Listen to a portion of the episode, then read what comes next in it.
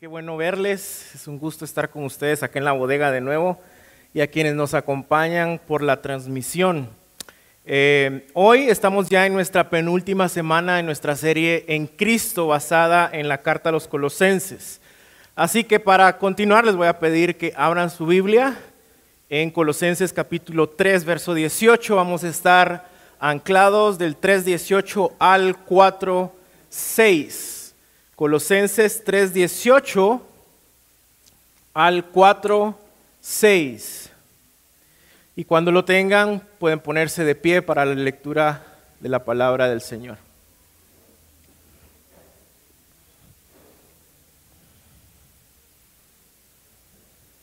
Colosenses 3:18 al 4:6.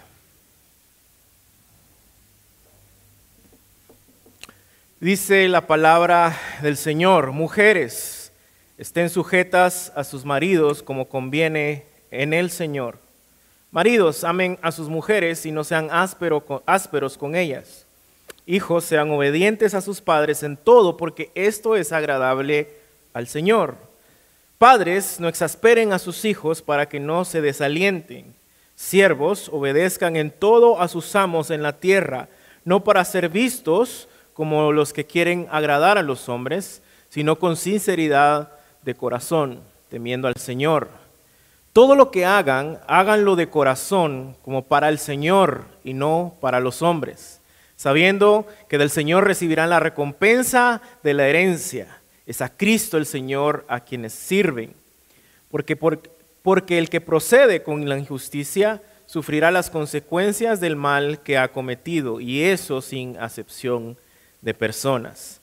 Amos, traten con justicia y equidad a sus siervos, sabiendo que ustedes también tienen un Señor en el cielo. Perseveren en la oración, velando en ella con acción de gracias. Oren al mismo tiempo también por nosotros para que Dios nos abra una puerta para la palabra, a fin de dar a conocer el misterio de Cristo por el cual también he sido encarcelado para manifestarlo como debo de hacerlo. Anden sabiamente para con los de afuera, aprovechando bien el tiempo, que su conversación sea siempre con gracia, sazonada como con sal, para que sepan cómo deben responder a cada persona. Esa es la palabra del Señor. Oremos. Amado Señor, gracias por la oportunidad que nos das hoy de abrir tu palabra y de poder estudiar, estudiarla, de poder meditar en ella, Señor. Y te pedimos que no solo la podamos leer, sino que ella nos lea a nosotros. Que podamos ser edificados en ella y dar mucho fruto, Señor. Y que nos hagas eh, hacedores y no solo oidores de tu palabra. En Jesús oramos y te entregamos este momento, Padre. Sella mis labios a mis ideas, a mis pensamientos y permíteme transmitir, Señor, lo que tú ya dejaste en tu palabra. En Jesús oramos. Amén y amén. Pueden sentarse. Durante las últimas semanas hemos visto cómo Pablo, después de hablar acerca de quién es Jesús y de lo que ha hecho Jesús, ataca a las diferentes herejías que estaban rodeando la iglesia en Colosas. Y después de eso empieza a dar una aplicación de todo esto, de cómo la verdad en Cristo y, reconocer la mentira nos deberían de llevar a vivir una vida en Cristo.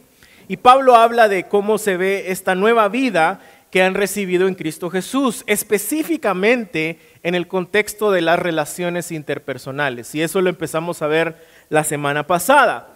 Y eh, lo que está diciendo Pablo es que debido a que ahora nosotros tenemos una nueva vida en Cristo, nuestras relaciones interpersonales deberían instarnos a no mentir, a vestirnos de compasión, a soportarnos, a perdonarnos, a amarnos y a exhortarnos. Pablo está argumentando pues que uno de los frutos más evidentes en la vida cristiana, en alguien que está en Cristo, es cómo ve y cómo maneja sus relaciones interpersonales.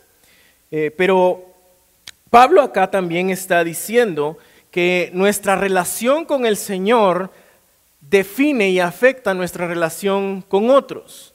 Como nosotros estamos relacionándonos con el Señor, afecta cómo nos relacionamos con las demás personas. Y la semana pasada terminamos en el verso 17 del capítulo 3, que creo que es el verso clave en todo este contexto. Si me acompañan a leerlo, dice, y todo lo que hagan, de palabra o de hecho, háganlo todo en el nombre del Señor Jesús, dando gracias por medio de Él a Dios Padre. Yo creo que este es el texto que controla todo el contexto de las relaciones que Pablo está dando en capítulo 3 y 4.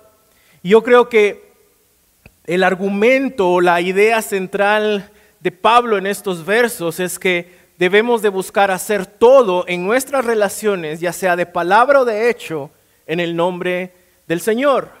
Cuando nosotros nos estamos relacionando con otras personas, debemos de poner a Cristo en el centro, como vimos la semana pasada. Él tiene la preeminencia, dice Pablo también al inicio del libro, en nuestras vidas. Y si Él tiene la preeminencia en nuestras vidas, nuestras relaciones deben de cambiar. Es así pues que con este argumento en mente, nosotros podemos dejar de mentirnos, vestirnos de compasión, soportarnos, perdonarnos, amarnos y exhortarnos. Y en el día de hoy, Pablo en el texto nos está diciendo en qué círculos de nuestra vida o en qué contextos o en qué ambientes debemos de practicar este tipo de principios. Y nosotros tenemos hoy en el texto cinco círculos relacionales. Las relaciones matrimoniales, las relaciones entre padres e hijos, las relaciones matrimoniales, las relaciones en la iglesia y las relaciones fuera de la iglesia o con el mundo. En otras palabras, todo lo que nosotros hacemos debemos de hacerlo, ya sea de palabra o de hecho, en el nombre del Señor en todas estas relaciones, en todos estos círculos de nuestras relaciones. Así que veamos la primera, las relaciones matrimoniales, y es sumamente interesante que Pablo inicia de nuevo con las relaciones en el hogar. Esto hace eco también a la ley, quienes estuvieron con nosotros estudiando los diez mandamientos. Recordamos que el enfoque de los diez mandamientos inicia en la obediencia en el hogar. El Señor siempre está preocupado para que nosotros podamos entender que la sociedad depende de los hogares. Nuestra sociedad hoy en día está dividida, está quebrantada, cada vez vemos cosas peores, pero al mismo tiempo si vemos las estadísticas de hogares integrados, de padres e hijos en un hogar integrado con Cristo en el centro son cada vez mucho menores. Esto tiene una relación directa con lo que vemos en la sociedad. Es por eso que Pablo de nuevo nos insta a pensar que la fe en Cristo no solo cambia al individuo, también cambia nuestros entornos. Si queremos ver una sociedad diferente, debemos tener a Cristo en el centro y hacer todas las cosas en nuestras relaciones como para el Señor. E inicia en el verso 18 con el matrimonio. Mujeres, estén sujetas a sus maridos como conviene en el Señor. Y este probablemente, con su verso paralelo en Efesios, es uno de los versos probablemente más malentendidos de la Biblia. Sujetarse o someterse es una palabra de hecho clave en la ética cristiana y una eh, palabra que no es un sinónimo de inferioridad. Y muchos han argumentado que el cristianismo llama a la mujer a verse como alguien eh, inferior, como alguien de menor valor, pero esto no es lo que está diciendo el texto. Esta palabra, de hecho, se usa para describir al mismo Jesús. Primera de Corintios 15, verso 28 dice, y cuando todo haya sido sometido a él, entonces también el Hijo mismo se sujetará a aquel que sujetó a él todas las cosas para que Dios sea todo en todos. Esto no significa obviamente que Jesucristo es de menor valor o tiene menos trascendencia que Dios el Padre. Pensar en eso sería una terrible herejía. Tanto el Espíritu Santo como Jesucristo y el Padre son tres personas, pero es un solo Dios. Esa es nuestra doctrina de la Trinidad y no es negociable. Juan 3, perdón, Juan 6, 38 dice, porque he descendido del cielo no para hacer mi voluntad, dice Jesús, sino la voluntad de aquel que me envió. Más adelante, Juan 8, 29, y aquel que me envió está conmigo, no me ha dejado solo porque yo siempre hago lo que le agrada.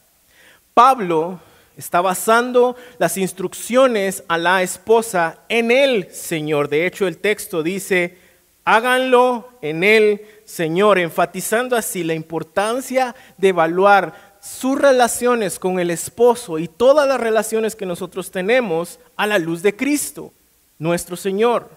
Jesús, el Hijo, es igual al Padre en deidad y en gloria, pero Él se somete al Padre. La relación de la Trinidad es una relación de mutua sumisión, especialmente del Hijo al Padre. Pero eso no significa que el Hijo es inferior, que el Hijo no tiene valor o tiene menos valor. Por ende, una esposa que se somete o se sujeta a su esposo está reflejando a Cristo. Y quiero hacer un paréntesis aquí porque Pablo está dando principios relacionales, no está tocando eh, situaciones específicas tal vez de una consejería. Tal vez alguien me diría, bueno, pero ¿qué pasa si mi esposo es así? ¿Pero qué pasa si la esposa está pasando? Esas son cuestiones ya caso por caso. Y el texto no está hablando de esto, está hablando de principios generales. Pero si tú tienes alguna duda respecto a cómo manejar estas relaciones en cuestiones específicas, puedes buscarnos a nosotros, a cualquiera de los ancianos o de los diáconos, y con mucho gusto vamos a escucharte. Pero la intención de Pablo no es acá resolver esas cuestiones eh, particulares, sino dar principios generales. Dicho esto, tanto entonces hombres como mujeres tienen el mismo valor delante del Señor. Ambos fueron creados a su imagen, pero sus roles y sus dones son diferentes, se complementan. En este verso no tiene nada que ver con un mandato de ver a la mujer como alguien inferior.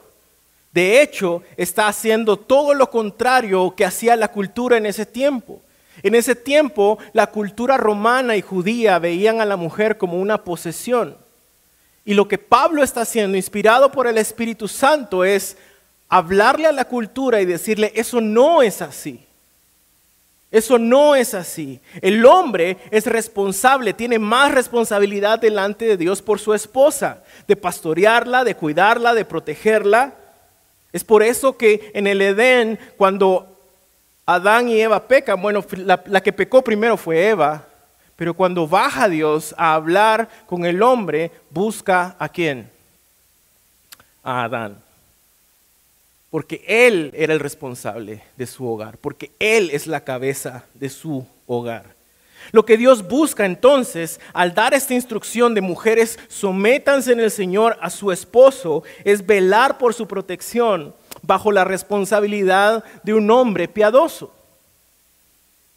Ojo que no es de cualquier hombre. El texto no dice mujeres sométanse a todos los hombres, dice sométanse a su esposo en el Señor. No es un texto que llame a las mujeres de nuevo a hacerlo con todos, sino con su esposo. Pero la responsabilidad no solo es de la esposa. Y a lo largo de estos textos vamos a ver cómo eh, Pablo está dando responsabilidades a ambos lados de la relación. Está hablando ahorita a las esposas, pero ahora va a la responsabilidad del esposo. Verso 19. Maridos, amen a sus mujeres y no sean ásperos con ellas. Como creyentes, poseedores de una nueva vida en Cristo, nosotros deberíamos como esposos desarrollar el hábito de amar a nuestras esposas y tratarlas delicadamente. Y algo sumamente interesante es que esta, de nuevo, no era la norma en esta cultura. Judíos, romanos y griegos siempre les gustaba resaltar sus privilegios como hombre, su autoridad como hombre, sus posesiones como hombre, y una de esas posiciones, o posesiones mejor dicho, era la mujer. Pero ahora en Cristo esto debe cambiar. Pablo hace énfasis en no sean ásperos con ellas y esto era debido a que muchos de ellos tenían la costumbre de maltratarlas. Y la razón es para nosotros que ser ásperos puede ser una cuestión de actitud, la forma en que nosotros reaccionamos o la forma en que nosotros actuamos. Tiene que ver con nuestras acciones y nuestras actitudes. Obviamente, el hombre al tener más fuerza, al tener tal vez una voz más fuerte, se les hace más fácil lanzar palabras duras, amenazas, ser crueles e incluso llegar a la violencia física o verbal para intimidar a las esposas.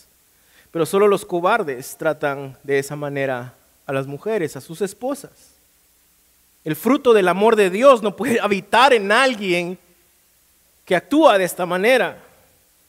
De hecho, Pablo creo que está diciendo que en el hogar cristiano, en el contexto de alguien que dice tener una nueva vida en Cristo, no hay lugar ni para una pizca de este tipo de comportamiento. De hecho, en el texto paralelo en Efesios dice, maridos, amen a sus esposas como Cristo amó a la iglesia. Esa es una responsabilidad enorme cuando pensamos en lo que Cristo ha hecho por la iglesia. Y esa es la clave, ¿no es cierto? Porque qué mujer en sus cinco sentidos estando en Cristo, no se va a someter al liderazgo protector y amoroso de alguien que la ame como Cristo amó a la iglesia. Amamos en el nombre del Señor, perdonamos en el nombre del Señor, servimos en el nombre del Señor, proveemos en el nombre del Señor, protegemos en el nombre del Señor. Amamos reflejando a Cristo el amor que Él demostró a su iglesia. ¿Por qué? Porque todo lo que hacemos, de palabra o de hecho, lo hacemos en el nombre del Señor. Y luego Pablo continúa con las relaciones entre padres e hijos. Sigue hablando de el hogar, verso 20.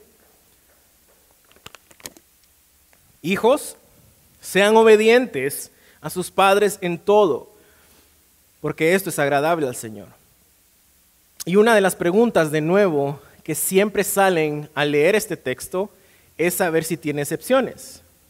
¿En todo, pastor? ¿En todo, todo? ¿Eso es lo que dice el texto o no? No hay excepciones y de nuevo porque Pablo está haciendo principios, no está hablando de casos específicos, pero el principio general en nuestras relaciones respecto al sometimiento, respecto a la obediencia, al respeto, es que la Biblia es clara en que si alguien a ti te pide hacer algo que está fuera de los mandatos del Señor, que va en contra de la palabra del Señor, tú obedeces a Dios antes que al hombre. Pero, hijos, si tú estás aún en casa de tus padres, tengas 18 años, que es la, mayoría de edad aquí en Guatemala, o tengas 40, arrepiéntete si tienes 40 y sigues viviendo con tus papás. Pero si tú estás bajo la casa de tus padres, son las reglas de tus padres. Es la instrucción de tus padres. Y la palabra te está mandando a obedecerlas. Puede ser que no te parezcan, puede ser que eh, no estés de acuerdo, pero media vez tú estés en la casa de tus padres, son las reglas de tus padres media vez esas reglas no vayan en contra de la palabra del Señor. La obediencia es una bendición. Como padres debemos de criar a nuestros hijos enseñándoles que obedecer es bendición. Cada vez que nosotros tenemos la oportunidad de corregir a nuestros hijos, le decimos, no solo es porque te amamos, es porque esto te va a traer bendición. Ser obediente va a ser bueno para tu vida. Y es algo que tenemos que recordarles aún cuando ellos no quieran escuchar. La obediencia es un fruto de nuestro conocimiento del Señor y amor al Señor. Obedecemos porque amamos. Y en ocasiones, obviamente, esa desobediencia y esa rebeldía se incrementa. Y en la mayoría de, ocasiones creo que es porque los padres no han educado a sus hijos con sabiduría. Con muy buenas intenciones, pero tal vez con poca sabiduría. Y por eso ahora Pablo se dirige a los padres, verso 21. Padres, no exasperen a sus hijos. ¿Para qué? Para que no se desalienten. Muchas veces, de nuevo, la desobediencia nace de la exasperación que ejercemos sobre nuestros hijos. Puede ser que con muy buena intención, pero con falta de sabiduría. Si algo puede desalentar a nuestros hijos, es el sentimiento de que no pueden hacer nada bien, de que nunca es suficiente lo que han hecho o de que se les compare con alguien más. Pueden haber muchos ejemplos acerca de cómo funciona esto, pero tal vez para mí el ejemplo más claro, o tal vez uno de los ejemplos más claros, es la educación. Yo nunca fui un niño de cienes. Eh, mi mamá ah, es miembro de la iglesia, asiste a la iglesia y puede dar fe de esto, sé que me está viendo. Eh, algunas materias las gané con 60 y no gracias a mi esfuerzo, sino gracias a ella porque ella me hacía las tareas y trabajos de artes plásticas, de artes industriales, eh, las maquetas, eh, todas esas cosas que nos piden de niños y que nunca hacemos y las terminan haciendo las mamás. Y en otras clases yo sacaba 70s, 80s, 90s, ¿sí? ¿Y cuál es el punto que quiero hacer? Debemos tener cuidado en exigirle algo a nuestros hijos en el nombre de la excelencia, en el nombre de presionarlos para que ellos den lo mejor de ellos mismos, cuando tomamos en cuenta el diseño que Dios ha puesto en ellos. Cuando tomamos en cuenta tal vez primero lo que van a decir otros acerca de nuestros hijos, cuando nosotros publicamos sus notas en nuestras redes sociales. El qué dirán se convierte en algo sumamente venenoso.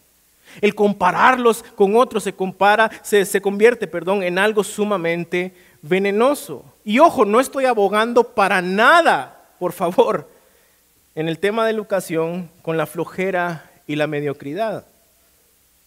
Pero debemos de conocer y saber que hay cosas que Dios diseñó en nuestros hijos que son diferentes a otros, que los hacen diferentes a otros. Y por ende no pueden hacerlo como lo hacen otros. Se ve también en sus carreras. Bueno, como yo soy doctor, vos tenés que ser doctor. Yo invertí ya mucho dinero en la clínica y ¿quién se va a quedar con la clínica? Vos te tenés que quedar con la clínica y tenés que ser doctor. Y tal vez Dios diseñó a ese hijo para hacer algo diferente, no necesariamente un doctor. Y está bien. Pero presionamos y presionamos su vida social. Tal vez ahora no pasa tanto, aunque pasa, pero te vas a casar con fulanito. O sabes qué, con esa familia no quiero que ni te juntes. O sabes qué, ¿por qué no sos como fulanito? Mira cómo es fulanito. Él sí hace esto y él puede hacer lo otro. ¿Y por qué no puedes hacer lo que él hace? ¿Te imaginas a Dios diciéndote, hey, Oscar, si no sos como Pablo, no te bendigo? Oscar, si no sos como Pedro, olvídate que te dé algo no estamos reflejando nuestro temor al Señor, no estamos reflejando a Cristo, no estamos poniendo a Cristo como el centro de nuestra crianza y por ende terminamos exasperándolos.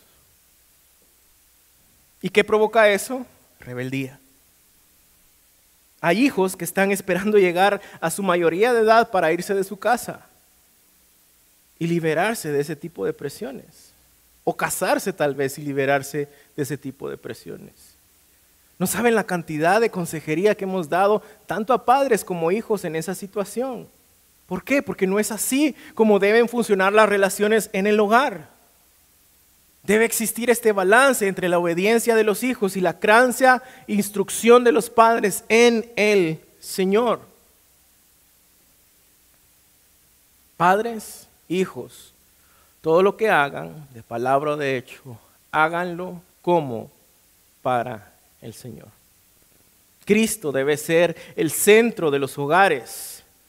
Si Él tiene la preeminencia en nuestro hogar, en nuestra vida, la sociedad va a cambiar. Si queremos una sociedad diferente, trabajemos en los hogares. No con principios o cualquier principio, sino con principios que establece la palabra de Dios.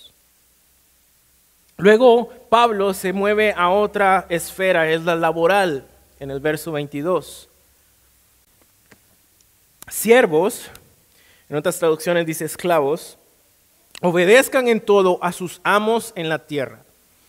Otra vez, no hay condición. Dice, obedezcan en todo.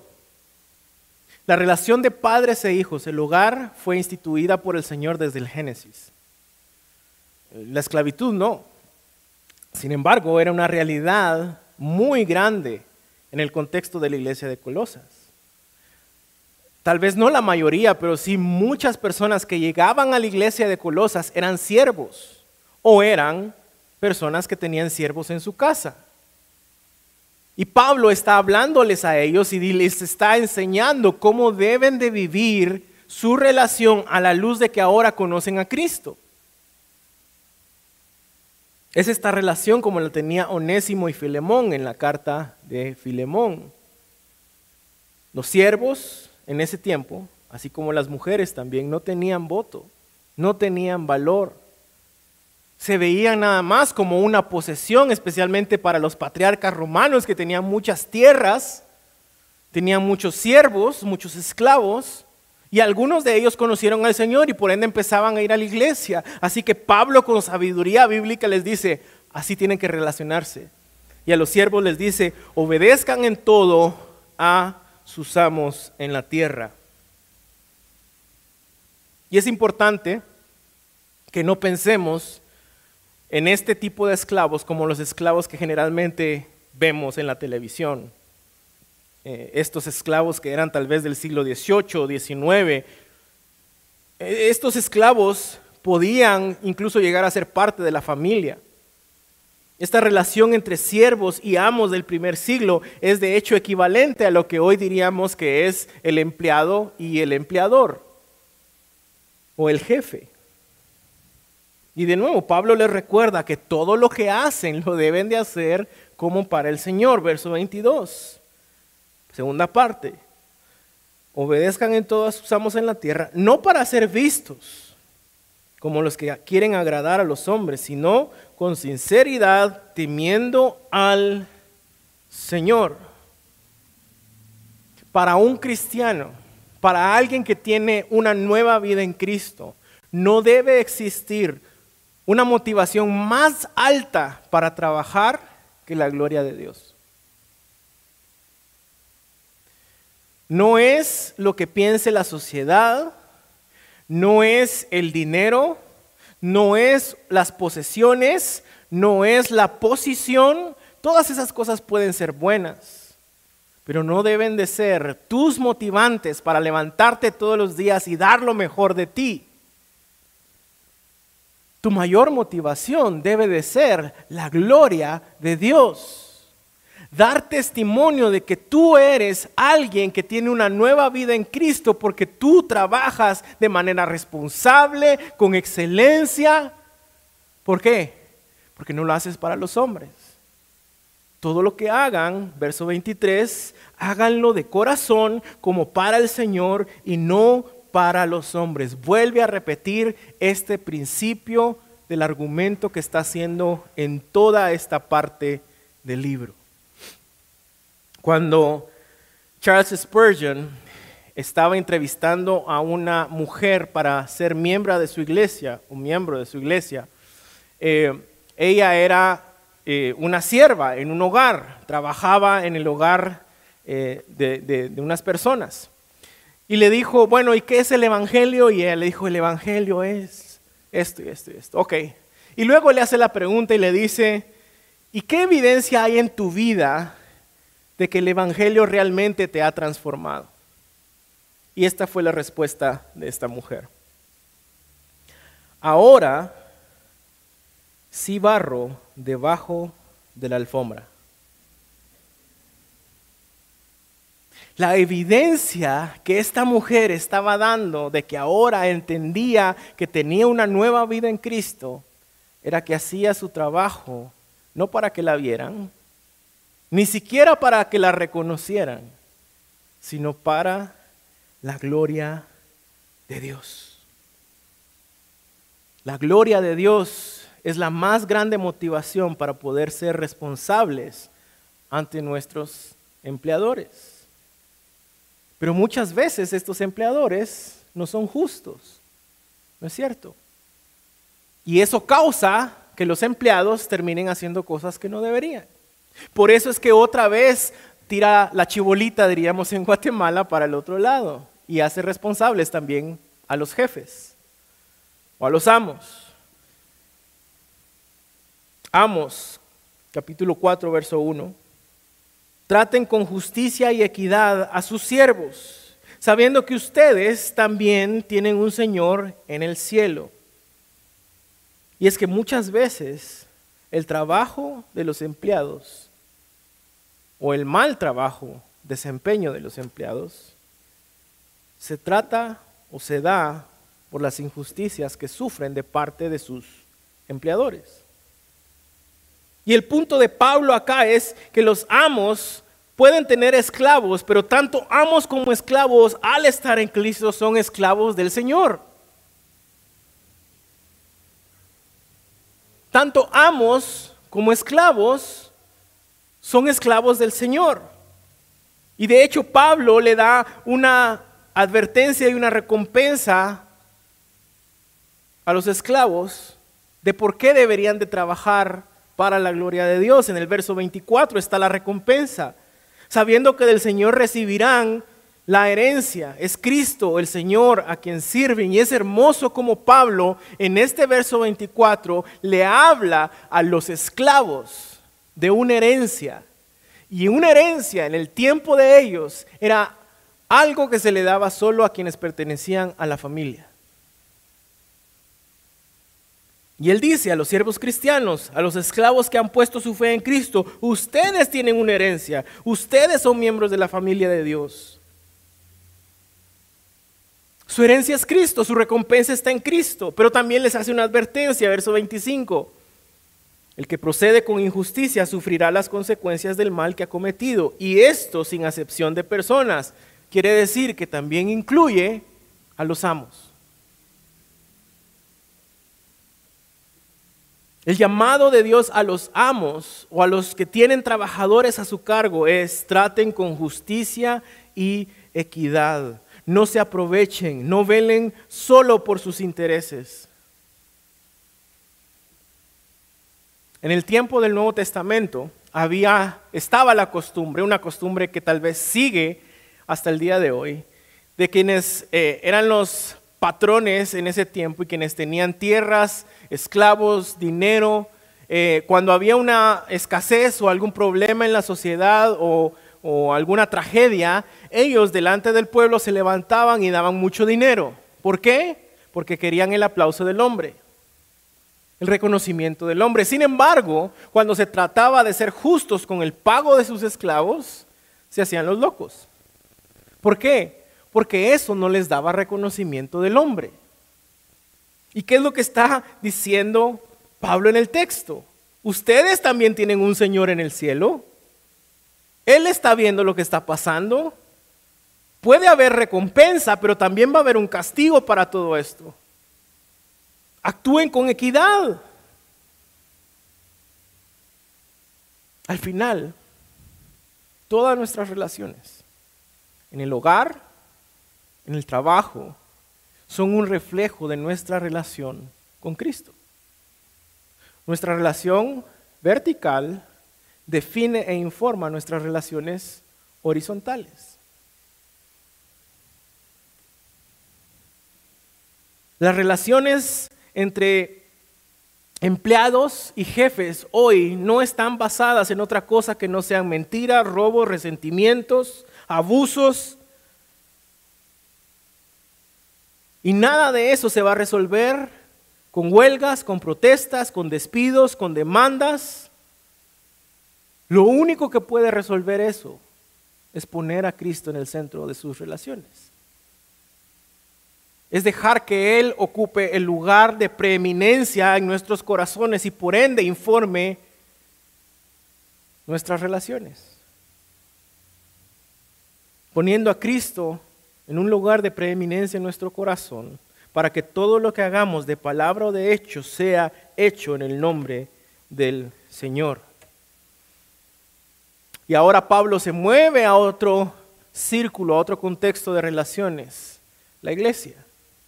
Capítulo 4, verso 2. Perseveren en la oración, velando en ella con acción de gracias. Oren al mismo tiempo también por nosotros para que Dios nos abra una puerta para la palabra, a fin de dar a conocer el misterio de Cristo, por el cual también he sido encarcelado, para manifestarlo como debo de hacerlo. ¿Recuerdan a Jesús y sus discípulos en el Getsemaní? Están a punto de entregar a Jesús y ellos van al monte y deja a sus discípulos y ¿qué les dice? Por favor, oren. Se va con tres a un lugar más lejos y les dice, por favor, oren. Él se va a orar, él está en agonía, él siente que ya la hora está cerca, ora al Señor, regresa. ¿Y qué estaban haciendo los discípulos? Durmiendo. ¿Acaso no pueden ni orar una hora? Les dice Marcos capítulo 14, verso 38. Velen y oren para que no entren en tentación. Y Pablo aquí de alguna manera está haciendo el mismo llamado a la iglesia. Él está encarcelado, en angustia. Y les dice, oren por nosotros. Y les da algunos indicativos. Perseveren, velen, háganlo con acción de gracias. Y aquí les da el propósito también de su oración. Para que la misión de Dios continúe. Para que Dios abra puertas para el Evangelio. ¿Acaso no es increíble que alguien que está en la cárcel pide oración no para salir, no para que Dios condene a esos romanos ingratos, infelices, injustos. No para que vindique su nombre delante de la sociedad porque está injustamente. Él pide oración para dar, para que Dios abra una puerta para la palabra a fin de dar a conocer a Cristo.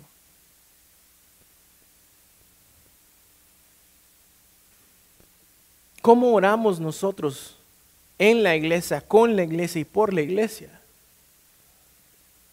La oración es una de las expresiones más hermosas de amor que un, creyente, puede tener por la iglesia, pero la hemos subestimado. Y no solo la hemos subestimado, sino que la hemos vuelto una eh, expresión egoísta a veces. ¿Por qué? Porque pedimos oración por nuestras necesidades, por lo que queremos, por lo que soñamos y eso está bien. Dios lo puede responder. Pero ¿cuántas veces hemos orado para que el reino de Dios se extienda en Guatemala? Para que la iglesia camine en Guatemala, para que Dios abra puertas para el Evangelio en Guatemala.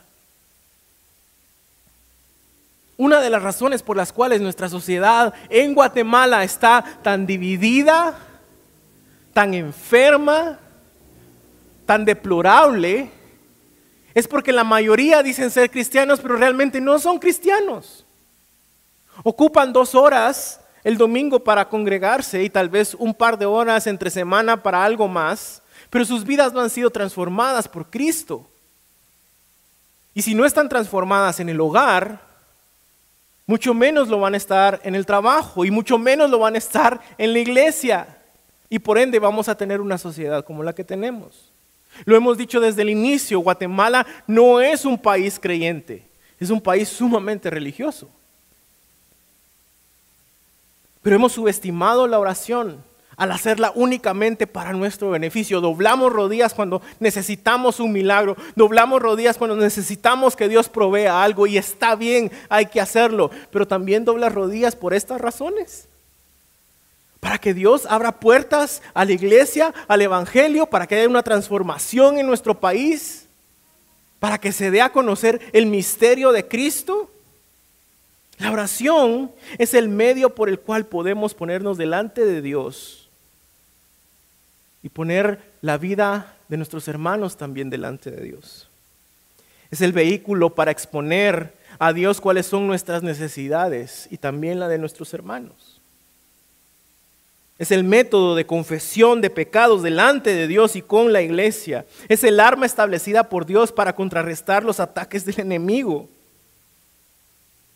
En el texto similar o paralelo en Efesios 6:18 dice, con toda oración y súplica, oren en todo tiempo en el Espíritu y así velen, la misma instrucción, con toda perseverancia y súplica por todos los santos. ¿Oras por la iglesia o solo es, eres de aquellos que dicen, sí, sí, sí voy a orar, pero nunca oras? Mira, ¿será que podemos orar por el claro? Vamos a Nunca oras. No subestimemos la oración, no minimicemos el poder de la oración en la iglesia para el testimonio del Evangelio, un testimonio que es tan necesario en medio de una sociedad que no sabe cómo relacionarse con Cristo en el centro.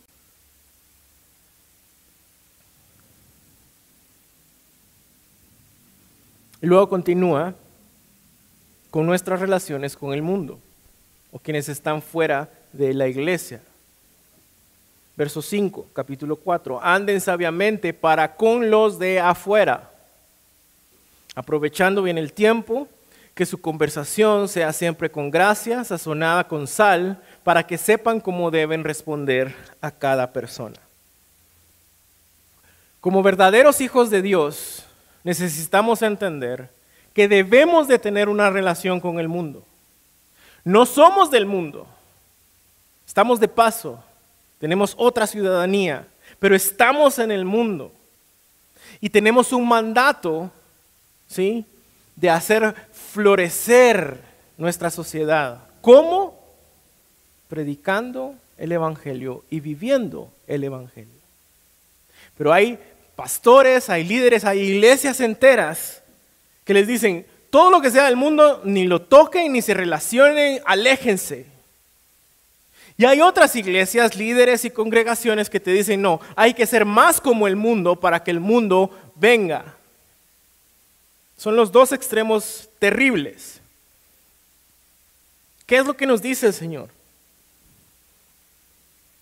Anden con ellos, pero anden sabiamente. ¿Y cómo andamos sabiamente?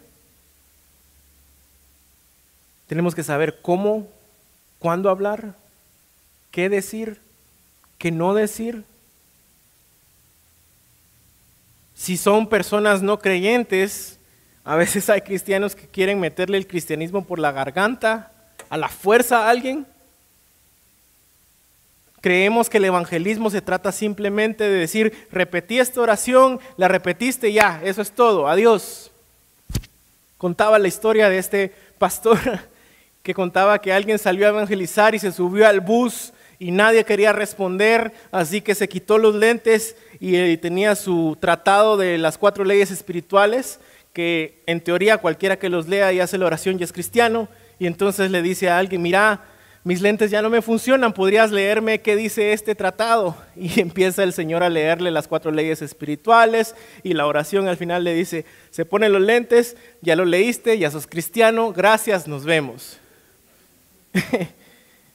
Y esa era su relación con el no creyente, sin sabiduría, sin, sin, sin, sin nada de lo esencial para tener una relación con los no creyentes.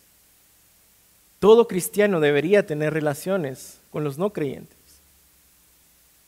Ser amigos, preocuparse por ellos, amarlos, servirlos.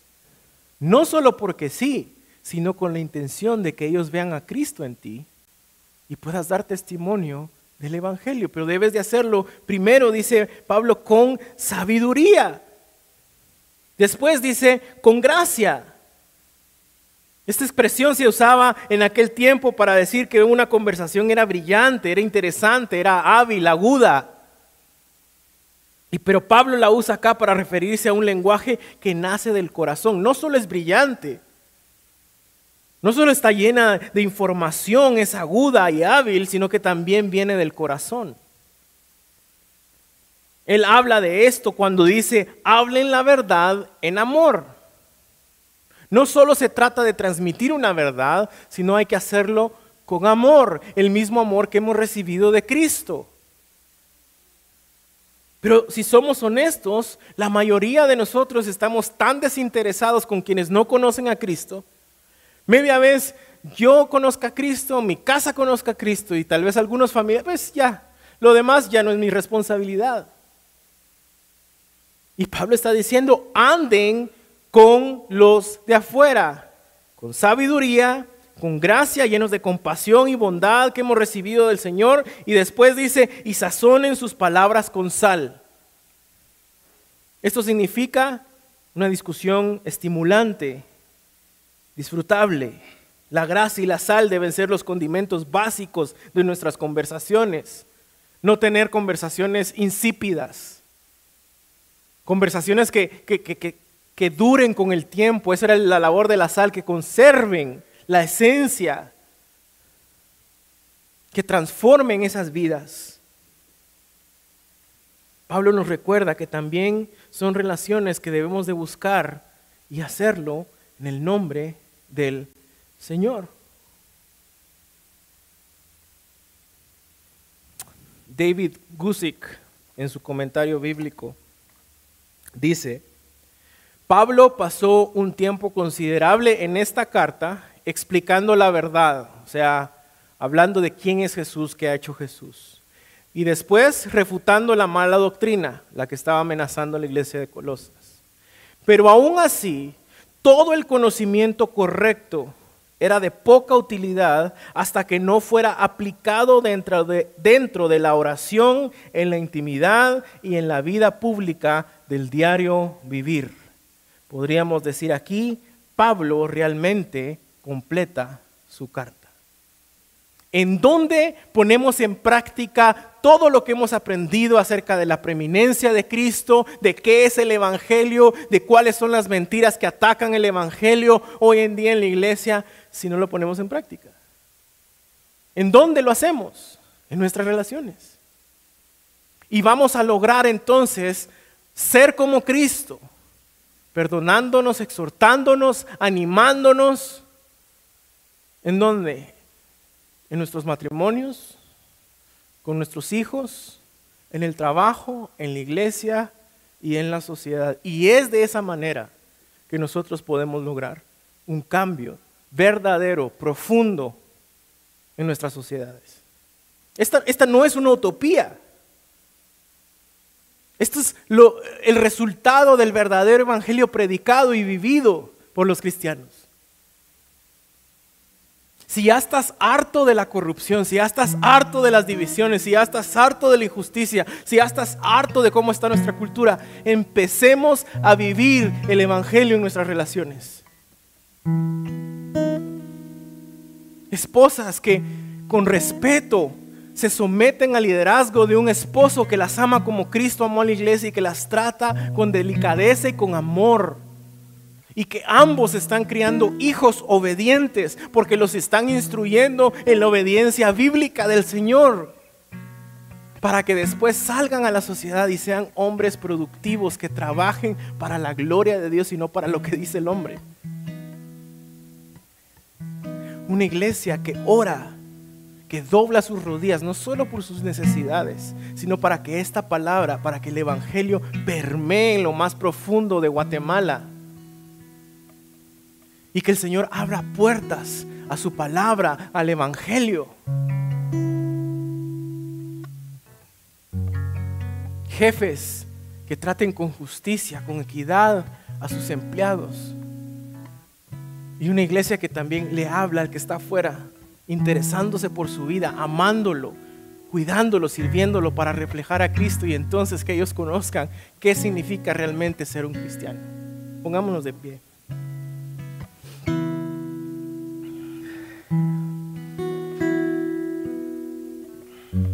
Señor, gracias por tu palabra.